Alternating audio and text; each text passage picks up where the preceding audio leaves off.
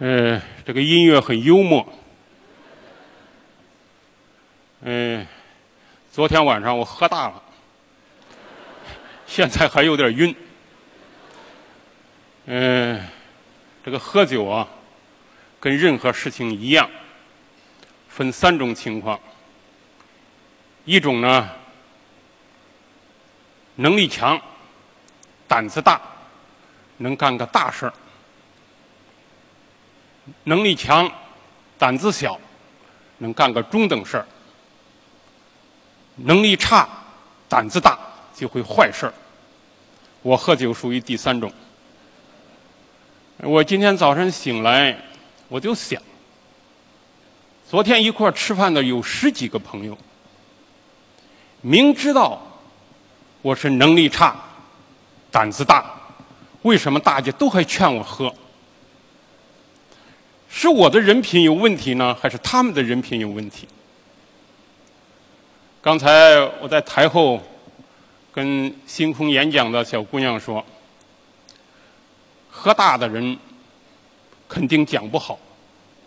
她说，前几个人已经讲得很好了，我们需要一个讲得不好的人。我不知道是他的人品有问题呢，还是我的人品有问题。今天呢，我讲的主题呢，是世界上存在不存在一句顶一万句的话。因为这本书出版之后，被改成了电影，现在呢，正在影院呢，在热映。所以最近给我提的问题最多的就是：世界上存在不存在一句顶一万句的话？我要一个一个去跟他们解释呢，很啰嗦。我就借着呢，星空演讲呢，统一给大家汇报一下：世界上存在不存在一句顶一万句的话呢？肯定存在。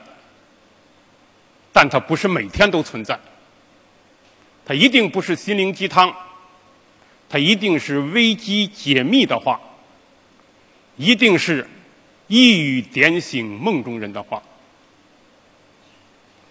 任何一个人、一个民族，在你人生道路和民族道路的拐点上，总有那么一句话，改变了你的人生和命运。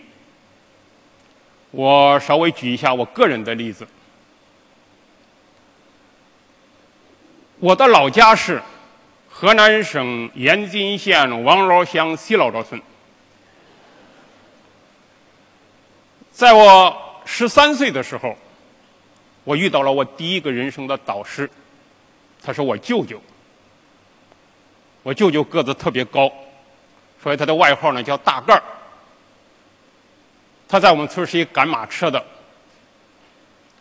他是我们村儿到外边世界走距离走的最远的人，他竟到过我们县城。我就问我舅舅，我说县城怎么样啊？他说楼高些，人多些，在牛棚里边，在牛马的吃草声中。他给我上了人生的第一课。他说：“振云啊，你觉着你自己聪明吗？”我说：“舅，我肯定不聪明。”你觉着你傻吗？我说：“舅，你一言我一语，我也都搭上了，证明我也不傻。”他说：“世界上怕就怕这种人。如果是个聪明人。”一辈子会生活的很幸福。如果是一个傻子，也会生活的很幸福。像你这样既不聪明又不傻、不上不下的人，在世界上很麻烦。你想过将来娶媳妇的事吗？我说舅，我十三岁该不该想？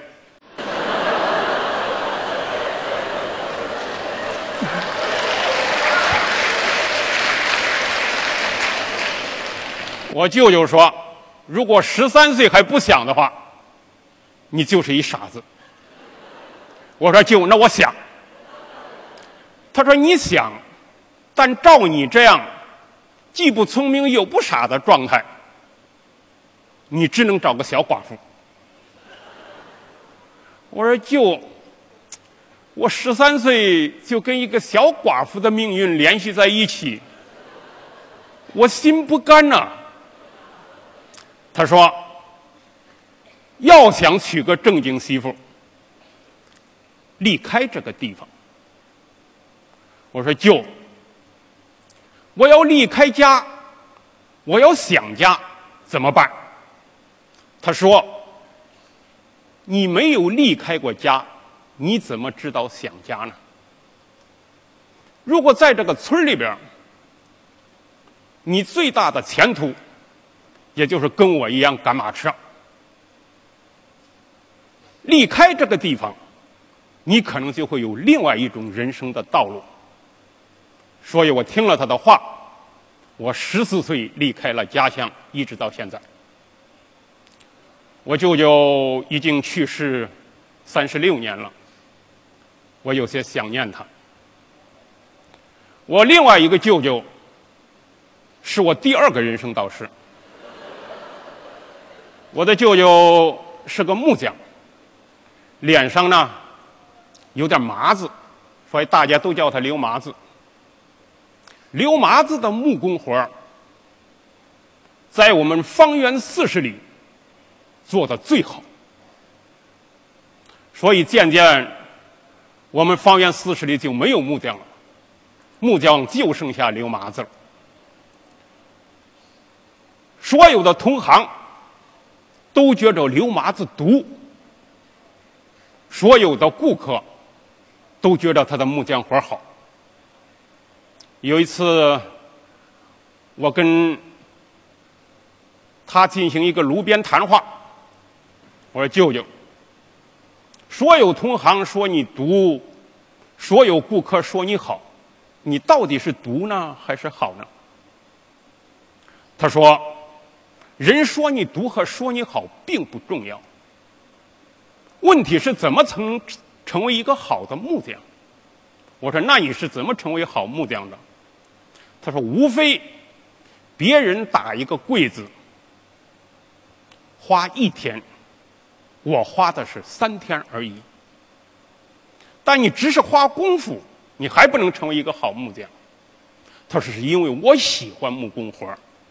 我喜欢豹子花发出的那种味道。如果你只是喜欢它还不行。他说：“我每当看到一棵树，比如讲是松树、是柏树，我就会想，如果这个一个闺女打一副嫁妆多么好。当我看到不成器的杨树的时候，我就会想，这只能做个小板凳了。”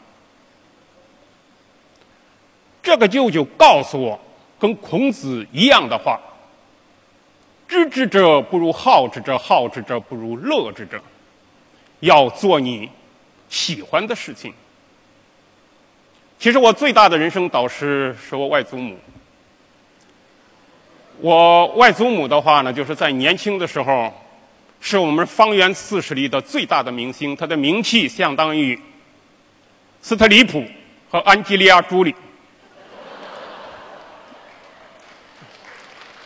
但他不是一个演员，他一辈子给地主扛长工。我的外祖母的话呢，一米五几的个头。我们是家乡是在黄河旁边黄河滩上的麦子三里路长，他每到一个东家去割麦子的时候，领头连的，就是那个小提琴那个首席小提琴手。一定是我外祖母。当他把麦子割到三里路尽头的时候，一米八几的大汉只能割到弟子的中间。所以有一次我跟我外祖母进行炉边谈话的时候，我问他：“为什么你割麦子比别人割得快？”他说：“其实我麦子割的并不比别人快，仅仅是因为我只要俯下身，我就不直腰。你直第一次腰，你一定想直第二次和第二十次。在别人直腰的时候，我割的速度稍微快了一些。他告诉我怎么能把一个事情给做好。所以，当我外祖母从一个东家转会到另外一个东家的时候，那是当地最大的新闻，就像梅西转会是一样的。另外的话呢，我还想举几个另外朋友的例子，证明世界上是存在一句顶一万句的话的。第一个例子是潘金莲。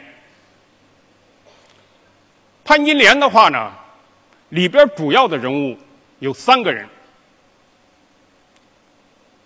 武松、潘金莲、西门庆，又加上一个武大郎。武松一辈子最壮烈的事业，在他二十多岁的时候全干完了，因为他打死过两只老虎，一只是真老虎，一只是母老虎。但是大家在品味潘金莲事件的时候，把目光全部聚焦到了潘金莲、武松、西门庆和武大郎身上。其实，潘金莲事件的导火索。是一个十二岁的少年，他叫运哥。他在县城是一个卖鸭梨的。他时常把鸭梨呢到西门庆的生药铺店。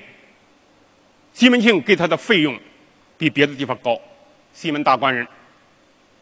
当西门大官人和潘金莲在王婆的茶餐厅。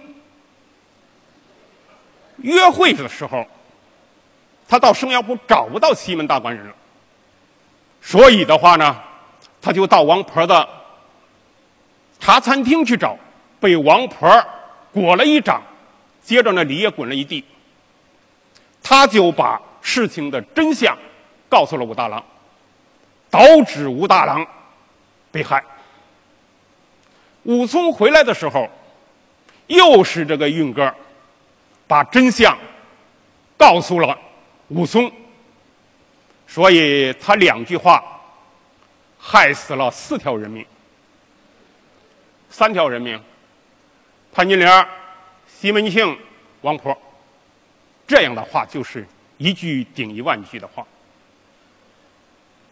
我再说一个潘金莲。我初中的时候和小学的时候。最好的朋友叫爱国，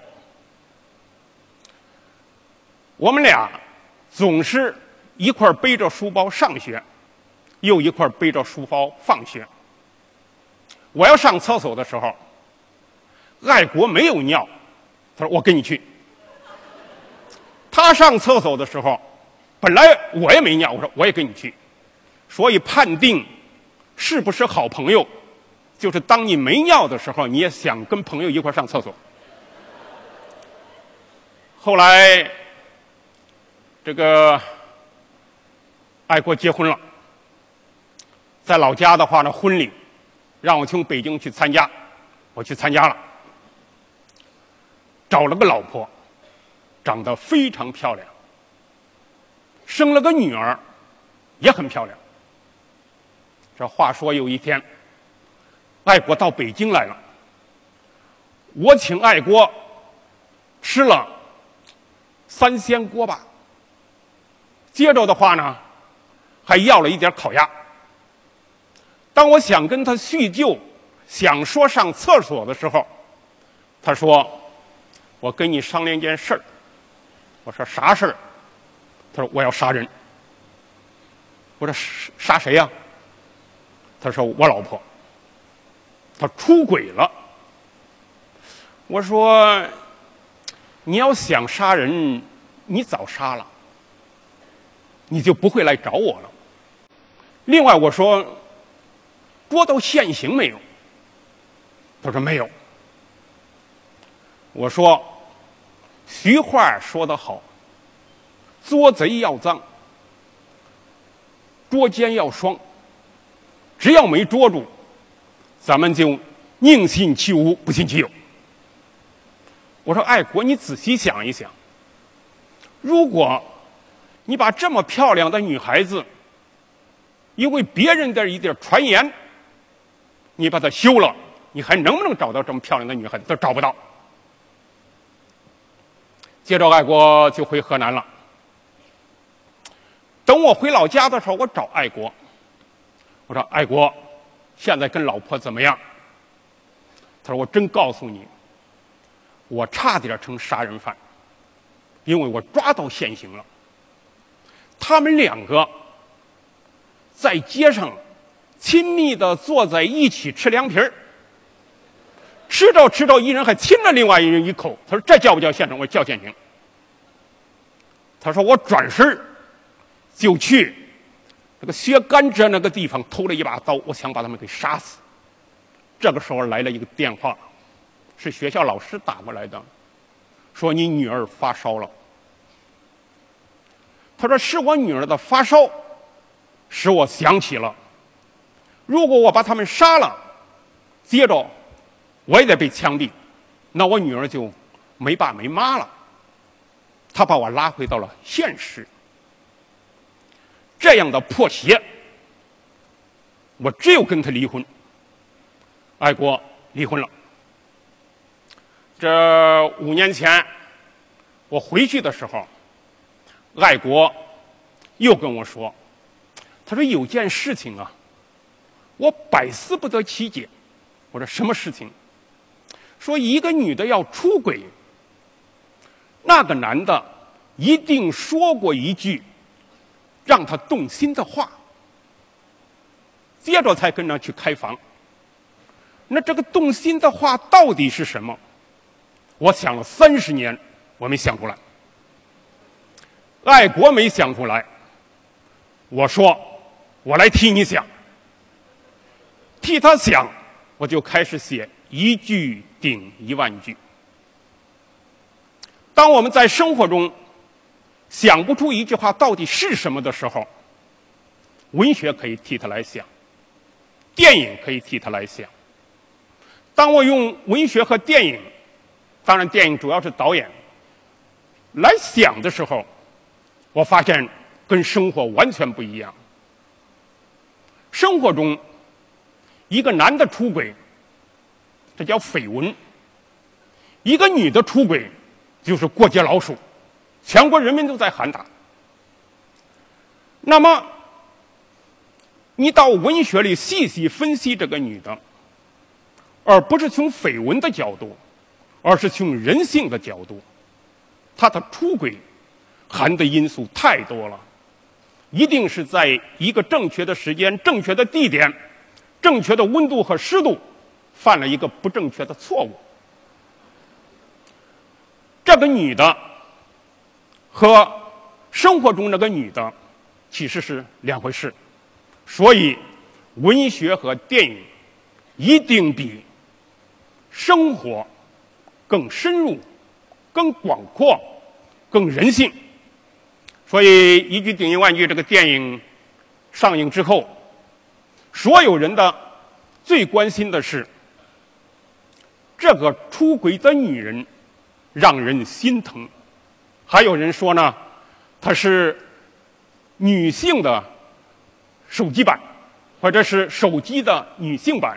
大家知道前些年我写过手机，手机呢揭露了男人，而一句顶一万句呢，替广大劳动妇女呢出了口气。大家的话呢，只有到电影院里才能知道。